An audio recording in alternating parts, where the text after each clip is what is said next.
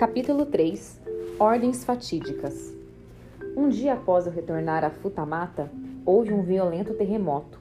O grupo de 22, ao qual eu pertencia, recebeu ordens para dirigir-se ao aeródromo de Utsunomiya, 96 quilômetros ao norte de Tóquio, e embarcar num transporte militar naquela noite. Normalmente teríamos ido pela ferrovia Tokaido até Tóquio. Em virtude do terremoto, o tráfego nessa linha estava interrompido e tivemos que parar de e tivemos que partir de caminhão, esperando que os trens estivessem circulando mais ao norte. Quando o caminhão passou pela Kadoya, a pousada em que eu ficava habitualmente, o proprietário e sua família estavam ao lado e foram esperando para dar adeus. Nós paramos e eles nos passaram uma garrafa de saquê e uma bandeja repleta de castanhas e lulas secas. Sem descer do caminhão, abrimos a garrafa e trocamos brindes, brindes de adeus. Conseguimos pegar um trem em Kanegawa e então passamos para outro em Tóquio, chegando em Utsunomiya no meio da noite. Soubemos que o avião estava sofrendo reparos e tivemos que passar dois dias em uma pousada em frente à estação de Utsunomiya. Durante esse intervalo, recebemos notícias de que forças americanas haviam desembarcado em São José, na ilha de Mindoro, nas Filipinas. Ouvindo isso, entreolhamos-nos com apreensão e senti meu corpo tenso. O meu grupo de 22 deixou o aeródromo de Utsunomiya a bordo de três aviões, um transporte bombardeiro convertido número 97 e dois bombardeiros pesados número 100 isso foi em 17 de dezembro, dois dias após a queda de São José. O avião fez uma perna em Taipei, reabasteceu e prosseguiu para a base aérea de Clark, Luzon, no mesmo dia. Mas fomos forçados a descer em Okinawa em virtude de mau tempo e tivemos que lá permanecer por três dias. Então ocorreu o transporte, o transporte ocorreu do transporte precisar de mais reparos um problema após outro, e não chegamos em Clark até 22 de dezembro, seis dias após deixar Utsunomiya. Coisa chata, né, meu amor? Esse livro tá meio esquisito. Quando pousamos, um alarme do ataque aéreo estava soando. Fiquei surpreso em ver as equipes de manutenção caminhando em torno como se nada estivesse acontecendo. Eu perguntei o porquê daquilo e um deles disse: Hoje é a vez de Manila.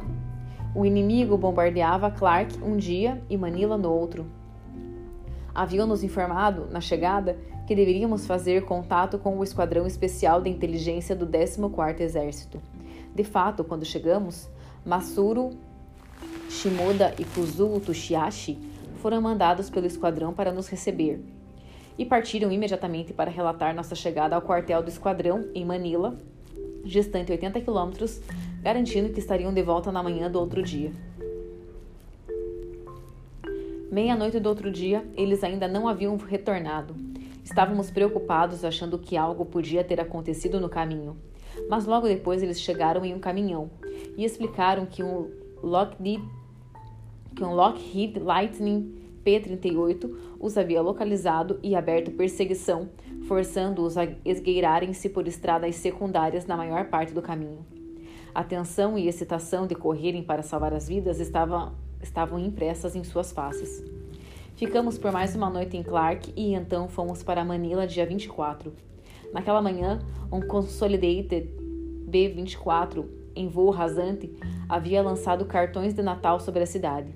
Interessados ao povo das Filipinas, traziam a figura de um carneiro e uma mensagem em inglês dizendo: Estamos agora no Pacífico Sul esperando ter um feliz ano novo com vocês. Quando um dos oficiais me traduziu o cartão, rangiu os dentes e disse: Tolos, idiotas, quem vocês pensam que são? O Esquadrão Especial de Inteligência ficava localizado no que havia sido um bairro residencial de estrangeiros em Manila. Funcionava, com, funcionava em um edifício de dois andares e a placa sobre a entrada dizia Instituto de Ciência Natural. Fomos cumprimentados por um homem sombrio que apresentou-se como Major Yoshimi Taniguchi, o comandante do esquadrão. Após apresentarmos nossas credenciais, o major me informou que eu e outros cinco oficiais ficaríamos estacionados com a Brigada Suji, como era conhecida a oitava divisão, divisão de Hirosaki. Ordens futuras, disse ele, viriam do QG da divisão. A Brigada Suji estava encarregada da defesa de parte centro-oeste de Luzon, de Nasugbu e Batangas. Seu QG ficava em Lipa.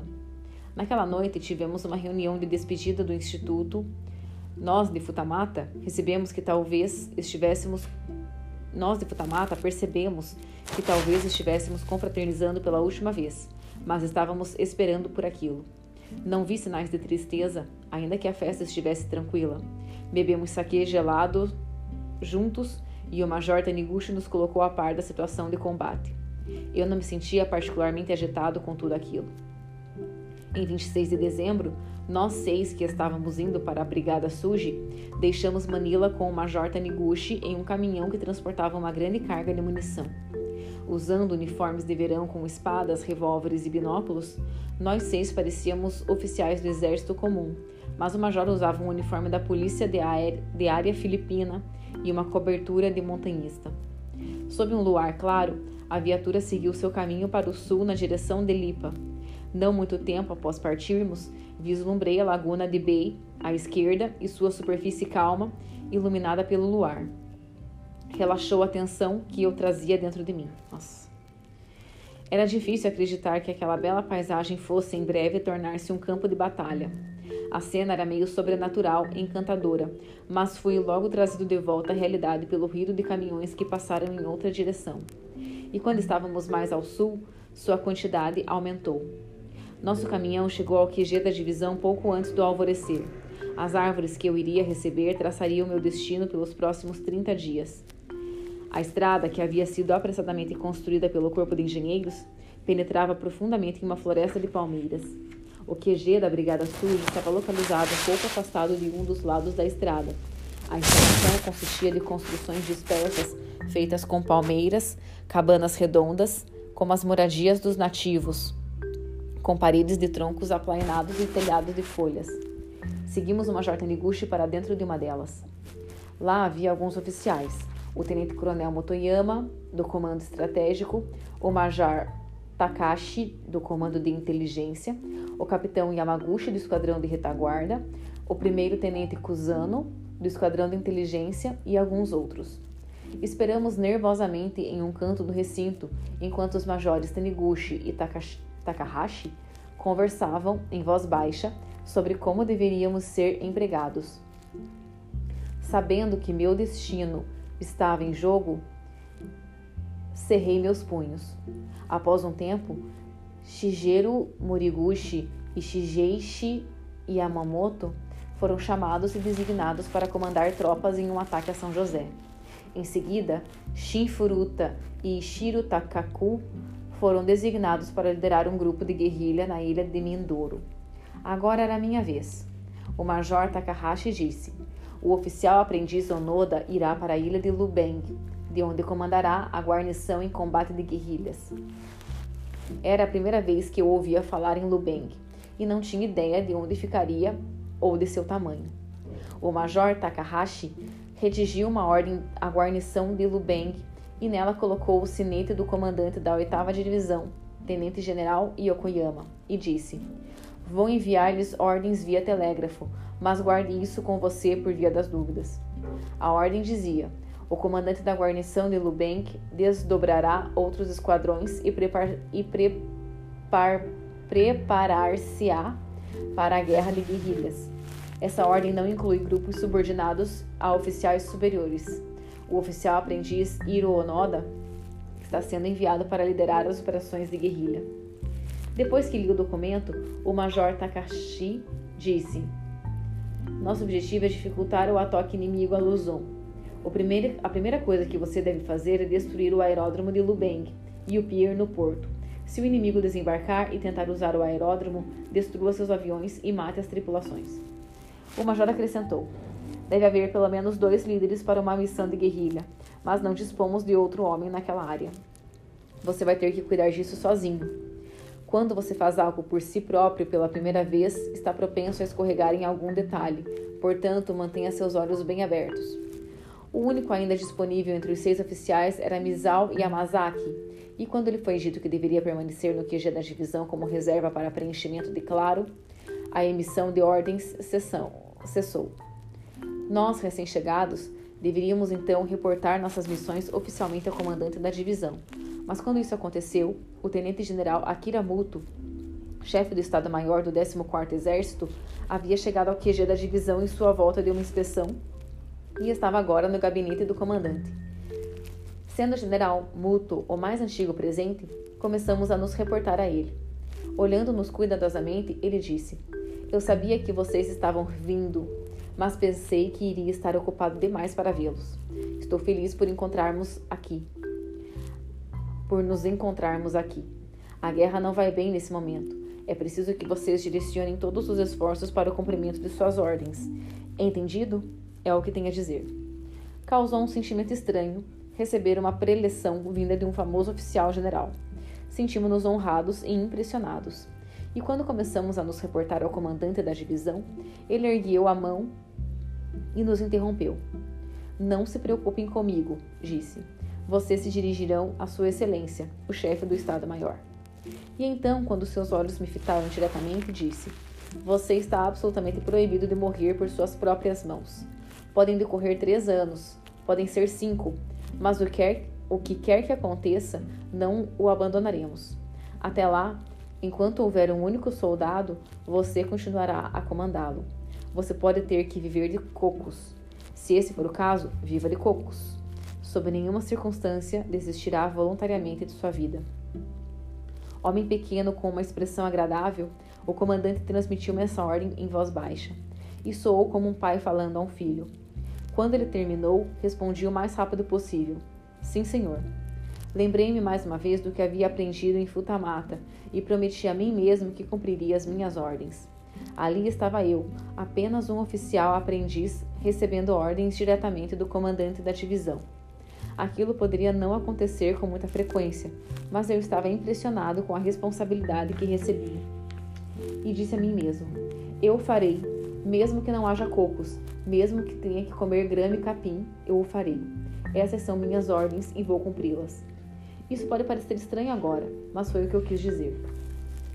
A maioria dos civis não sabe que no exército as ordens devem vir de um superior direto. Os oficiais que estão investidos de autoridade para emitir ordens são o comandante da divisão, o comandante do regimento e o comandante da companhia. Comandantes de pelotão ou líderes de destacamentos não são mais do que auxiliares do comandante da companhia, e as ordens que emitem dizem respeito meramente a seus subordinados. Quando um homem está de serviço de sentinela por ordem de seu comandante e outro oficial lhe ordena outra coisa, o sentinela não precisa obedecer. Ele deve informar ao oficial que está de serviço de sentinela e não pode abandonar seu posto até que receba de seu comandante uma ordem para tal. Isso é verdadeiro, mesmo que o oficial visitante seja um general. Em Futamata, recebi ordens para ficar subordinado ao 14º Exército e, de imediato, designado para a Brigada Suji, Nenhum comandante da companhia ou regimento interferiu na emissão dessas ordens. Meu superior direto era o comandante da Brigada Suji, que me mandou para Lubeng. Os majores Taniguchi e Takahashi tinham autoridade para me instruir ou orientar, mas não podiam modificar as ordens oriundas do tenente-general Yokoyama.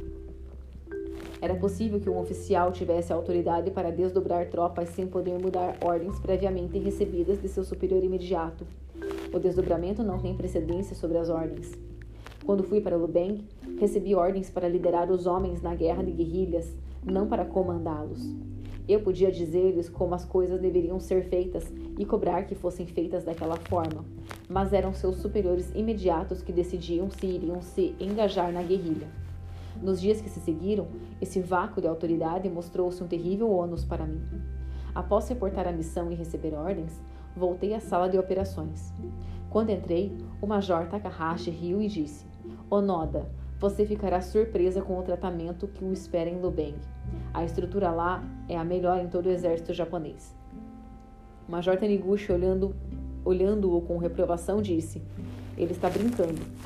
Nesse momento, Yamaguchi, o comandante do esquadrão, sorriu de súbito. De qualquer forma, disse ele, Lubeng é uma ilha muito boa. Não há muitas como ela. Há muita comida lá. Pelo menos com isso não tem que se preocupar. A expressão do Major Taniguchi ficou mais séria quando disse: Aqueles de nós que foram treinados para a guerra secreta estão preparados para ter que ir à retaguarda das linhas inimigas e comandar soldados estrangeiros. Você deve considerar uma honra, Onoda, poder liderar os homens de Sua Majestade. Ele estava certo. Eu havia de fato sido treinado para organizar e liderar soldados estrangeiros na retaguarda do inimigo. Comandar soldados japoneses era um privilégio, pelo menos eles entenderiam meu idioma. O Major Taniguchi deu-me duas cartas mostrando Lubeng e tentou transmitir-me a importância estratégica da ilha. Não importa quão difícil seja desencadear uma campanha de guerrilhas, disse ele. Você deve pensar muito antes de deslocar-se para outra ilha. Um dos mapas que ele me forneceu era na escala 1.500 mil. Estava escrito em japonês, o que ajudava, mas Lubeng parecia do tamanho de uma carta de baralho e não havia muitas informações sobre o terreno. A outra carta era em escala 1.25 mil e mostrava todos os recifes em torno da ilha. Contudo, mais uma vez, era difícil saber muito sobre a ilha. Entre no quartel do esquadrão quando for para o porto e vou lhe dar uma carta aeronáutica feita quando o aeródromo de Lubeng foi construído, disse o Major Taniguchi. Ele então juntou-se a dois homens que estavam indo para Midoro e deixou a sala. Após todos partirem, fui até o paiol da divisão e procurei o equipamento necessário: dinamite, minas terrestres, granadas de mão, etc. E o carreguei em um caminhão. Coloquei também na viatura um uniforme camuflado que havia recebido do esquadrão. À noite, abri as cartas no chão da construção feita de palmeiras em que estavam e examinei à luz de velas. Lubeng era muito pequena. Seria suficiente para uma guerra de guerrilhas? Bem, grande o suficiente ou não. Bem, grande, grande o suficiente ou não, tenho minhas ordens e meu equipamento e nada mais havia a fazer a não ser ir em frente. Fechei os olhos e mais uma vez ouvi a promessa do comandante da divisão. O que quer que aconteça, não abandonaremos. E falei alto para mim mesmo. Combaterei até esse dia chegar. Em 30 de dezembro, recebi 5 mil ienes em moeda militar do Major Takahashi para cobrir despesas especiais e deixei o QG da divisão. No caminho, comigo estava um sargento de nome Suzuki e seis dos seus homens que estavam indo para Lubeng para trazer de volta combustível de aviação deixado lá. Os aviões já haviam retraído para Luzon, mas o combustível e as bombas, assim como algum pessoal, estavam ainda em Lubeng. Quando fui ao quartel do esquadrão em Manila, o major Taniguchi havia ido ver Yamamoto e outros, e ninguém tinha certeza de quando voltaria. Alguém procurou na mesa do major, mas não conseguiu encontrar a carta aérea que eu esperava obter. Eu estava, eu estava desapontado, mas decidi que após chegar a Lubeng, poderia simplesmente fazer o reconhecimento do lugar com meus próprios olhos. Ao lado da ponte Banzai, que me disseram haver recebido esse nome do general Masaharu Roma, comandante do 14º Exército, encontrei um veleiro motorizado nativo à minha espera. Seu nome era, em estilo japonês, Seifuku Maru, e devia pesar em torno de uns 50 toneladas. O comandante, que devia ter uns 40 anos, olhou-me por, olhou por sobre o ombro e gritou: Vá em frente e carregue todo o seu material no barco. Eu então informei o homem que minha carga consistia de explosivos e que ele tinha o direito de recusar-se a transportá-la, se quisesse. O major Takahashi informara que, ele, que se ele recusasse, um vaso militar a diesel seria enviado para levá-la. Eu não me importo com os explosivos, disse o comandante, mas você tem que ter uma autorização da capitania do porto. Saí para obter a autorização e, quando estava tratando disso, um tenente de serviço perguntou-me: você vai deixar os explosivos em Lubeng e retornar no barco? Não vou voltar, respondi. Estou indo para Lubeng para usar os explosivos. O tenente olhou-me fixamente por alguns instantes e disse: Lamento ouvir isso. Beba uma cerveja comigo como um brinde de despedida. Ele ofereceu-me uma, uma garrafa de São Miguel, mas agradeci e disse que não bebia. Isso não era verdade, mas eu estava com pressa. Isso não é bom, disse ele, mas de qualquer forma desejo-lhe a melhor das sortes. Seu jeito cordial teve um efeito calmante sobre mim. Senti-me um pouco envergonhado por não aceitar sua hospitalidade. De volta à ponte Banzai, a carga já havia sido toda transferida do caminhão para o barco. Havia chovido, parado um pouco, e estava começando a chover outra vez. Sentei-me com as pernas cruzadas sobre um abrigo no convés com os outros soldados e jantamos a comida que a tripulação havia preparado para nós. O comandante disse que havia uma boa quantidade de veleiros motorizados particulares em Manila, fazendo transporte de cargas para o exército. Mas quando o inimigo desembarcou em Minoro, todos se mudaram para o Golfo de Ligayen. Meu barco é o único que resta, disse ele. Perguntei-lhe por que não foram embora com os outros, e ele respondeu: Preciso do dinheiro. Em verdade, da forma como os preços das coisas estão subindo, não posso viver sem dinheiro que recebo do exército. Eis porque faço viagens para Lubeng. Os ilhéus criam muito gado, e toda vez que vou, trago algumas cabeças para vender em Manila. O QG da divisão concedeu-me permissão. E disse haver sido contratado para fazer cinco viagens a Lubeng, e essa era a terceira. Lembrei-me de uma conversa que tive com o tenente Yamaguchi. Outro dia, disse ele, quando fui a Manila apanhar gasolina, vi um barco vindo de Lubeng. Havia muitos bois no convés com as pernas amarradas. Você não deverá ter problemas com comida em Lubeng. Naquela noite, às nove horas, o Seifuku Maru deixou o porto em Manila. Primeiro navegamos para o oeste. Embora o mar estivesse tranquilo, ainda estava chovendo e o porto estava completamente escuro. A uma hora da madrugada, passamos pela, pela ilha do Corregidor, na Barra da Bahia. Em vez de seguirmos a linha do litoral, continuamos a navegar para o oeste, porque lanchas torpedeiras inimigas estavam sempre aparecendo naquelas águas. Havia uma escuridão total e o sempre aparecendo havia havia uma escuridão total e o único som era o do motor. Estávamos nos movendo a uma velocidade de em torno de nove nós. Eu estava em pé ao lado do comandante, na cabine apertada, e perscrutava a escuridão. A qualquer momento, um barco inimigo surgiria a um bordo nosso. Podia haver, de fato, um deles, naquele momento, apontando suas armas para nós. Com todos aqueles explosivos a bordo, o impacto poderia mandar mandar-nos para o céu em pequenos pedaços. Não posso dizer, entretanto, que estava particularmente perturbado. Se tivesse que acontecer, aconteceria. Nada havia a fazer quanto a isso. Se eu for morto, pensei, serei santificado como um deus no santuário Yasukuni, e as pessoas irão me adorar. Isso não é tão ruim. Quantos soldados japoneses mais deveriam estar dizendo a si próprios a mesma coisa? O comandante virou o leme da forma brusca e o barco inclinou-se levemente quando rumamos para o sul. Se formos diretamente desse ponto para o sul, disse ele, desembarcaremos em um porto chamado Chilique. Assenti sem dizer nada, mas meu corpo ficou tenso. Chilique era o porto cujo pier eu deveria explodir. A chuva parou perto do amanhecer. Eu não havia dormido a noite toda. A ilha de Lubeng começou a aparecer no horizonte distante. Foi ficando maior gradualmente e logo pude ver as palmeiras através de meus binóculos. Havia montanhas, mas parecia que as mais altas não teriam mais que uns 500 a 600 metros. Minha primeira impressão de Lubeng era de que ia ser um terreno difícil para conduzir uma guerra de guerrilhas.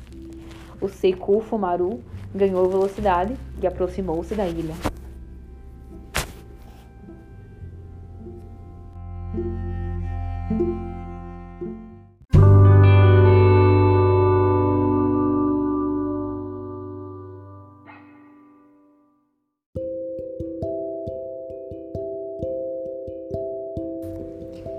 Capítulo 4 Sem vontade de combater.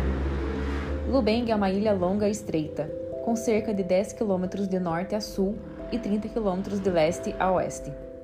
Quando cheguei lá, a força militar incluía a guarnição de Lubeng, um pelotão destacado do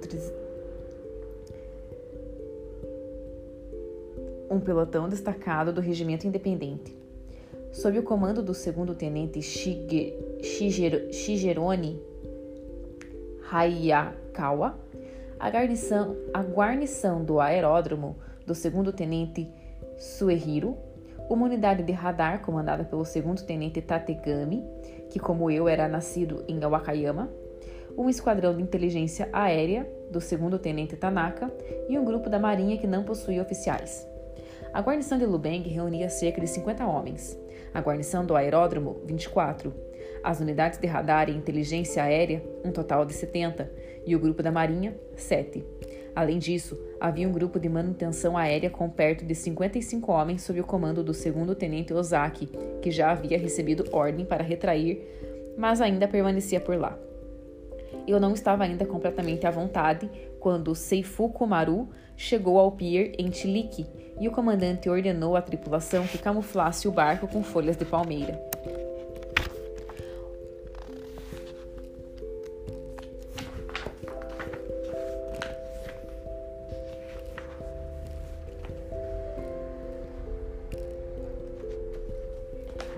Caminhão que havia trazido o combustível de aviação para o porto estava estacionado sobre o pier. Embarquei nele com o comandante do barco e o sargento responsável por levar a gasolina de volta a Luzon e partimos para a cidade de Lubeng, onde estava estacionada a guarnição do tenente Suhiro. A cidade ficava na direção oeste da ilha e o aeródromo estava situado a oeste da cidade. Quando começamos a trafegar na estrada ao longo da costa, o dia clareou. Encontramos com o tenente Suehiro e perguntei onde estavam o tenente Hayakawa e seus homens. Informou-me que, após o inimigo desembarcar em São José, eles haviam se deslocado para o Monte Ambulong. Achei-os no sopé dessa montanha, pouco mais de 1.500 metros terra dentro, onde haviam cavado algumas trincheiras rasas e construído alojamentos entre as árvores. Encontrei o tenente Hayakawa em frente aos alojamentos e passei-lhes minhas ordens. Quando ele leu, olhou-me de forma inquisitiva e perguntou: Eles não quiseram dizer barcos? Barcos? perguntei de volta. O oficial, que aparentava ter um pouco mais de 40 anos, parecia confuso e embaraçado. Quando percebi isso, foi a minha vez de ficar atônito. O código que eles estavam usando com o QG da divisão era muito simples e não havia termo nele para guerra de guerrilhas. Na mensagem determinando a guarnição que eu estava vindo para dirigir guerra de guerrilhas, o QG simplesmente usara o termo padrão Yujeki Sen. O que ocorre é que Yujeki Sen não significa apenas guerra, mas barcos. Em outras situações, e o comandante da guarnição havia interpretado a mensagem como dizendo que os lideraria para fora da ilha, em alguma coisa chamada barcos de guerrilha. Eles já haviam, de fato, preparado dez pequenas canoas nativas em uma enseada próxima, com a intenção de transportar cinco homens em cada uma delas. Eu não estaria exagerando se dissesse que, após chegar ao fundo dessa história, estava incapaz de articular uma única palavra. É fato que o Genkisen, com o significado de guerra de guerrilhas, não era uma expressão muito usual naquela época, mas nada existia parecido com barco de guerrilha. Interpretar o termo dessa forma nada mais era que expressar um pensamento esperançoso. Esses homens não queriam conduzir uma guerra de guerrilhas, eles queriam cair fora de Lubeng, e o termo pouco familiar ofereceu-lhes uma tênue esperança para se agarrarem a ela. Pesarosamente, lembrei-me do que o Major Takahashi havia dito com ironia na sala de operações. A estrutura lá é a melhor em todo o exército japonês. À noite, voltei ao porto com alguns soldados para apanhar meus explosivos. Deixei alguma dinamite perto do pier, levei outro tanto para o aeródromo e trouxe o resto para Monte Ambulong. Enquanto estava no trajeto, uma formação de quatro Lightnings nos sobrevoou, mas foi embora sem fazer nada. Na noite seguinte, o Seifuku Maru, agora carregado com gasolina no lugar de explosivos, partiu para Manila. Se a guarnição do aeródromo de Suehiro e as equipes de manutenção que já tinham recebido ordens para retrair houvessem partido naquele barco, as baixas de guerra japonesa em Lubeng teriam sido menos numerosas. Mas os comandantes e seus homens permaneceram crendo na teoria de que o Seifuku Maru estaria de volta por mais duas vezes. Koichi Tachibana, um subtenente que havia combatido em Truk e Guam, incentivou-os aos já autorizados a partir rapidamente. Se minha experiência significa algo, disse ele, o ataque inimigo virá bem antes do que vocês pensam. Aquele barco pode nunca mais voltar. Muitos de nós não estamos armados e faríamos bem em ir para Manila o mais rápido que pudéssemos. Mas os oficiais não lhe deram ouvidos. Continuaram a afirmar que nosso lado havia perdido o controle do ar apenas temporariamente e que assim que a situação estivesse remediada, as forças japonesas contra-atacariam. Mais pensamentos esperançosos. O tenente Suehiro impediu-me de destruir o pier até que pudesse embarcar toda a gasolina, e a equipe de manutenção posicionou-se contra a destruição do aeródromo. Se você o destruir agora, não poderemos utilizá-lo quando recuperarmos o controle do ar, disseram. Minha dificuldade era que eu não tinha autoridade para fazê-los obedecer às ordens que eu recebera.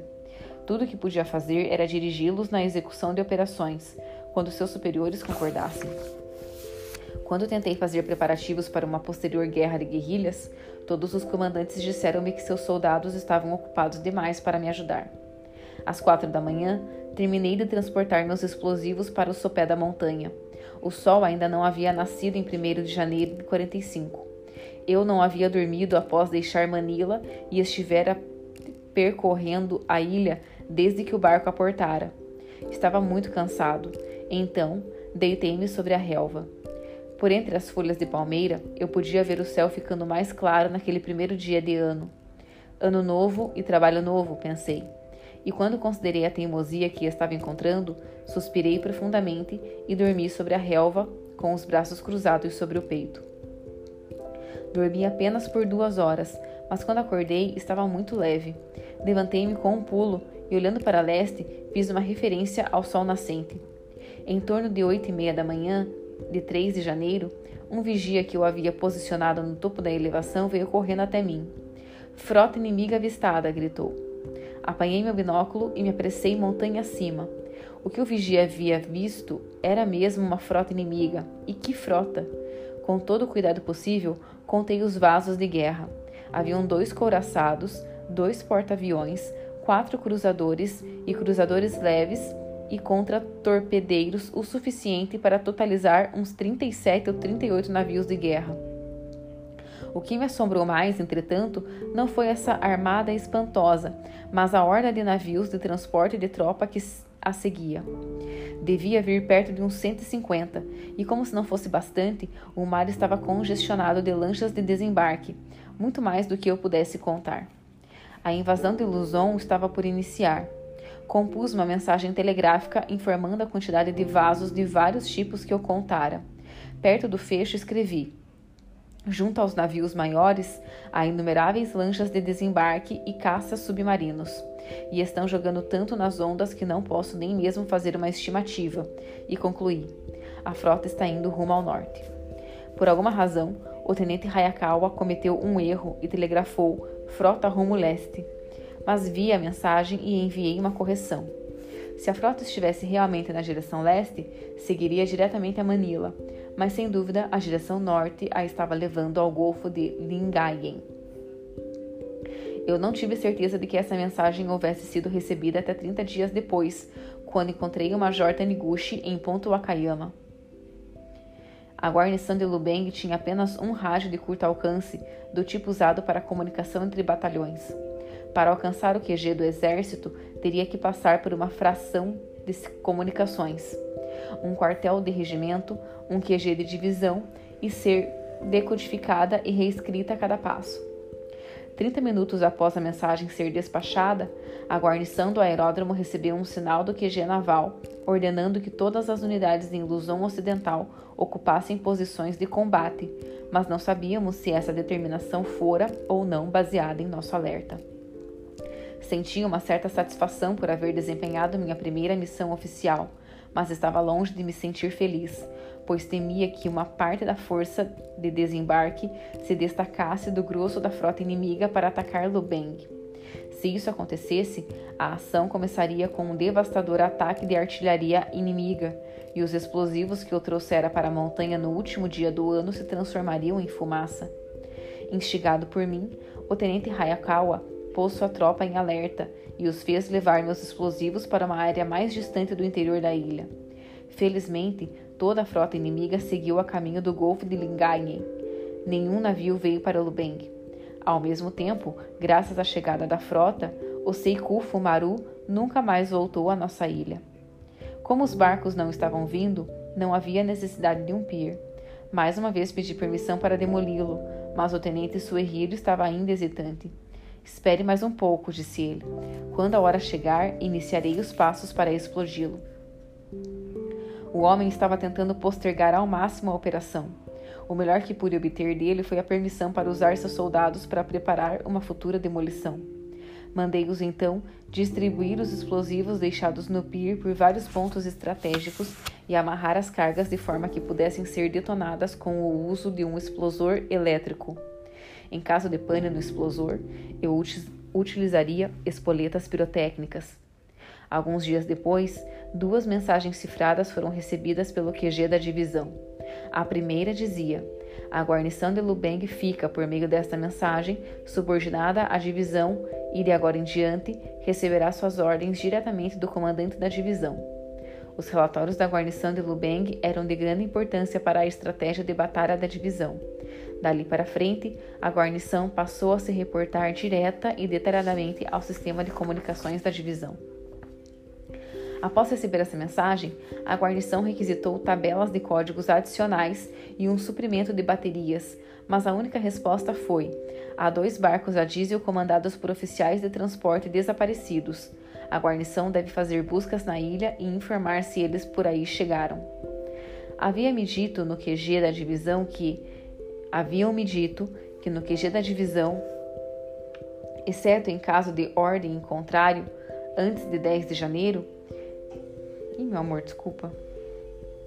Haviam-me dito no QG da divisão que, exceto em caso de ordem contrária antes de 10 de janeiro, nesse dia eu deixaria de ser oficial aprendiz e seria promovido a segundo tenente.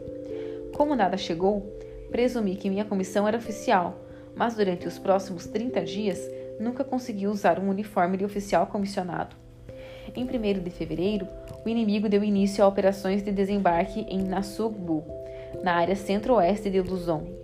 Nasugbu ficava no litoral em frente a Lubeng e reagia a esse acontecimento sugerindo à tropa da guarnição que levasse sua comida e munição para o interior nas montanhas. Calculei que essa operação duraria em torno de uma semana, mas isso não foi, mas isso não foi realidade, porque apenas metade dos 50 homens estava disponível para o trabalho. Alguns sofriam de fadiga, outros tinham febre e mesmo os mais saudáveis só podiam carregar um peso de no máximo 17 quilos de cada vez. Para tornar as coisas ainda piores, o tenente Hayakawa havia tido uma crise renal e precisava parar com frequência para beber água de coco. E não me pareceu que eles tivessem qualquer vontade de continuar combatendo. E as tropas de outras forças não ajudavam em nada, começaram a resmungar que se o inimigo atacasse, a tropa da guarnição deveria se posicionar na linha de frente para protegê-los da melhor forma possível.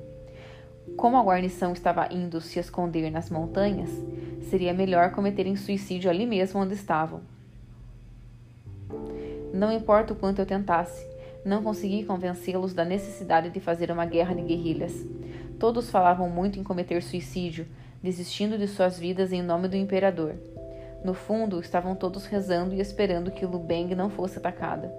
Eu tinha certeza disso, mas nada havia que pudesse fazer. Eu tinha tão pouca autoridade real que eles não me levavam a sério. Meu apelido entre eles era Noda Shu, nome de uma marca famosa de molho de soja. Noda vinha do meu nome e Shoyu era sugerido por Shoi, palavra que significa segundo tenente. Significava, em verdade, que eu não era o prato principal, era apenas um pouco de tempero. Desnecessário dizer, isso ocorria porque eu não podia rea realmente transmitir-lhes ordens como faziam seus comandantes. Quantas vezes desejei ser um primeiro-tenente? Talvez então algum trabalho fosse feito. Da forma que estavam as coisas, eu tinha que ouvir aqueles homens balbuciando sobre morrer pela causa e ouvir em silêncio, sabendo que eu não tinha permissão para morrer. Não podia nem mesmo externar indício algum de que tinha ordens para não morrer. Era frustrante ao extremo. Eu mesmo adiei explodir o aeródromo porque o projeto havia deixado de ter muito significado. Eu podia interditar a pista cavando eu podia interditar a pista cavando valas e buracos, mas havia aprendido que o inimigo, agora, tinha placas de aço com, quais, com as quais podia construir uma pista nova muito rápido. Usavam vigas pesadas sobre as placas e, contando que o terreno fosse razoavelmente plano, buracos não eram obstáculos. O máximo que o máximo que eu podia esperar, danificando a pista, era produzir um atraso de um dia ou dois, e pareceu-me que os explosivos poderiam ter um uso mais efetivo em algum outro lugar. Quando estava perguntando a mim mesmo o que fazer com o aeródromo, lembrei-me do famoso samurai do século XVI, Kuzonoki Masashiji, que durante uma batalha difícil mandou fazer muitos soldados de palha usando elmos para levar o inimigo a desperdiçar flechas preciosas. Resolvi usar o que aprendera com o livro de Masashiji com a ajuda do tenente Sueshiro, juntei partes de aviões que haviam sido destruídos para que parecessem aviões inteiros, tendo cuidado de camuflá-los com vegetação. Quando penso nele, o esquema parece infantilmente simples, mas funcionou. Quando os aviões no aeródromo, quando os, quando os aviões inimigos vieram, invariavelmente bombardearam meus chamarizes no aeródromo. Naquele momento, os aviões inimigos atacavam em dias alternados e usávamos os intervalos para recompor os aviões simulados. Eu considerei uma boa tática de guerrilha fazer aviões atacantes desperdiçarem o máximo possível de munição. Por volta dessa época, o 15º e 16º Esquadrão Costeiro Avançado chegaram ao porto de Tilik. Eram unidades suicidas do exército que utilizavam botes de madeira propelidos por motores de automóveis e carregados com explosivos. A ideia era de que quando um navio inimigo aparecesse, os esquadrões o explodiriam lançando seus botes contra ele. Os dois esquadrões que vieram para Lubeng foram enviados sob a teoria de que o inimigo em breve enviaria uma frota de desembarque para Manila, a qual seriam capazes de atacar pelo flanco. As forças japonesas já haviam abandonado Manila e o QG do 14º Exército se deslocado para Baguio. Os esquadrões costeiros avançados, que consistiam de 40 homens a comando do capitão Sadakishi Tsuki chegaram sem comida e a guarnição teve que dividir seu arroz com eles. Antes da minha chegada, a guarnição havia recebido um suprimento de arroz para cinco meses e sugeri à tropa que o fizessem durar o máximo possível. Com a chegada do efetivo extra, comecei a sentir que não conseguiríamos fazê-lo perdurar, perdurar, a menos que medidas extraordinárias fossem tomadas. Agindo por minha conta, ordenei ao prefeito da cidade que nos suprissem com 50 sacos de arroz polido. Quando Suehiro e Ozaki descobriram isso, sem me dizer nada, ordenaram ao prefeito que também os suprisse de arroz. Prefeito veio a mim chorando e disse que se os ilhéus fornecessem todas as nossas requisições, passariam fome. Uma verificação revelou, uma verificação revelou que as outras unidades haviam exigido dois sacos por homem. Falei com eles para reduzir isso para um saco. Mas após esse incidente, os ilhéus não nos deram mais ouvidos.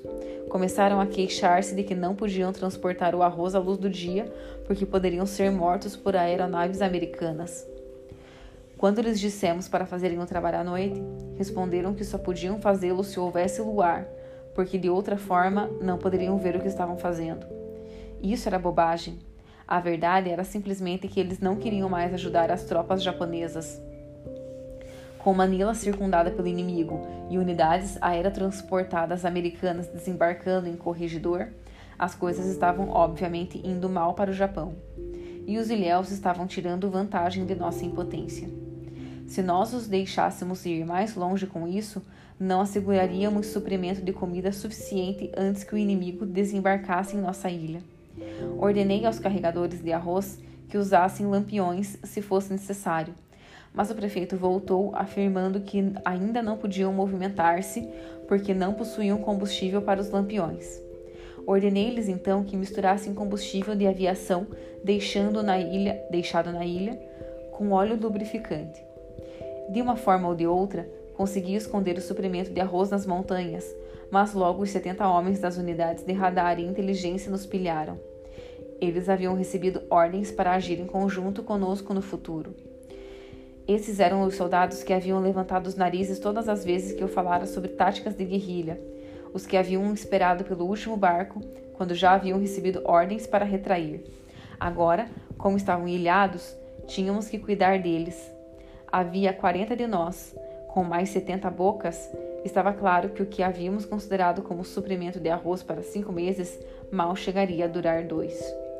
Além disso, alguns dos homens começaram a furtar arroz e trocá-lo por açúcar com os filipinos. São José havia sido um grande centro açucareiro e refugiados que haviam de lá fugido para Lubeng após o inimigo desembarcar em Mindoro haviam trazido com eles considerável, um considerável suprimento de açúcar. A unidade de Ozaki totalmente aceitou uma oferta dos refugiados de, troca, de trocar um saco de açúcar por dois de arroz. Um dos homens de Ozaki chegou a vir até mim e perguntar se a guarnição não gostaria de participar do negócio. Apliquei-lhe um bom corretivo, mas mesmo enquanto eu gritava com ele, meu coração estava afundando. O que se pode fazer com um bando de idiotas? Depois disso veio o incidente com o café. Algum tempo antes, um navio havia encalhado na costa de Tagbak e a guarnição havia permitido aos ilhéus ficar com sua carga. Agora, um grupo de homens de Osaki invadiu as casas dos nativos e furtou certa quantidade de café. Chamei o cabo Suzuki, responsável pelos soldados, e passei-lhes uma descompostura, mas o incidente serviu para deixar-me ainda mais deprimido. Eu havia sido enviado a essa ilha para combater, mas estava apenas descobrindo que os homens que deveria comandar formavam um bando de imprestáveis, rápidos em expressar vontade de morrer, mas realmente preocupados com suas necessidades imediatas. Como se não bastante, como se não fosse bastante, eu não tinha autoridade para dar-lhes ordens. Eu podia apenas desdobrá-los com o consentimento de seus comandantes.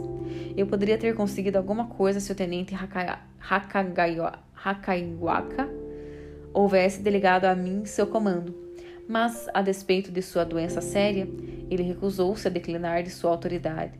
Queria decidir tudo. Eu estava furioso. Lá estava eu, impotente, com um desordenado pacote de soldados que não entendeu, em momento algum, patavina sobre o tipo de guerra de guerrilhas em que nós estaríamos logo engajados. Comecei a querer que o inimigo fosse adiante e desembarcasse logo, pelo menos limparia o ar. E o inimigo o fez três dias depois. Ai, que coisa mais enrolada, né, meu amor? Esse livro tá muito enrolado. Não tô vendo ação. Tô vendo só pormenores.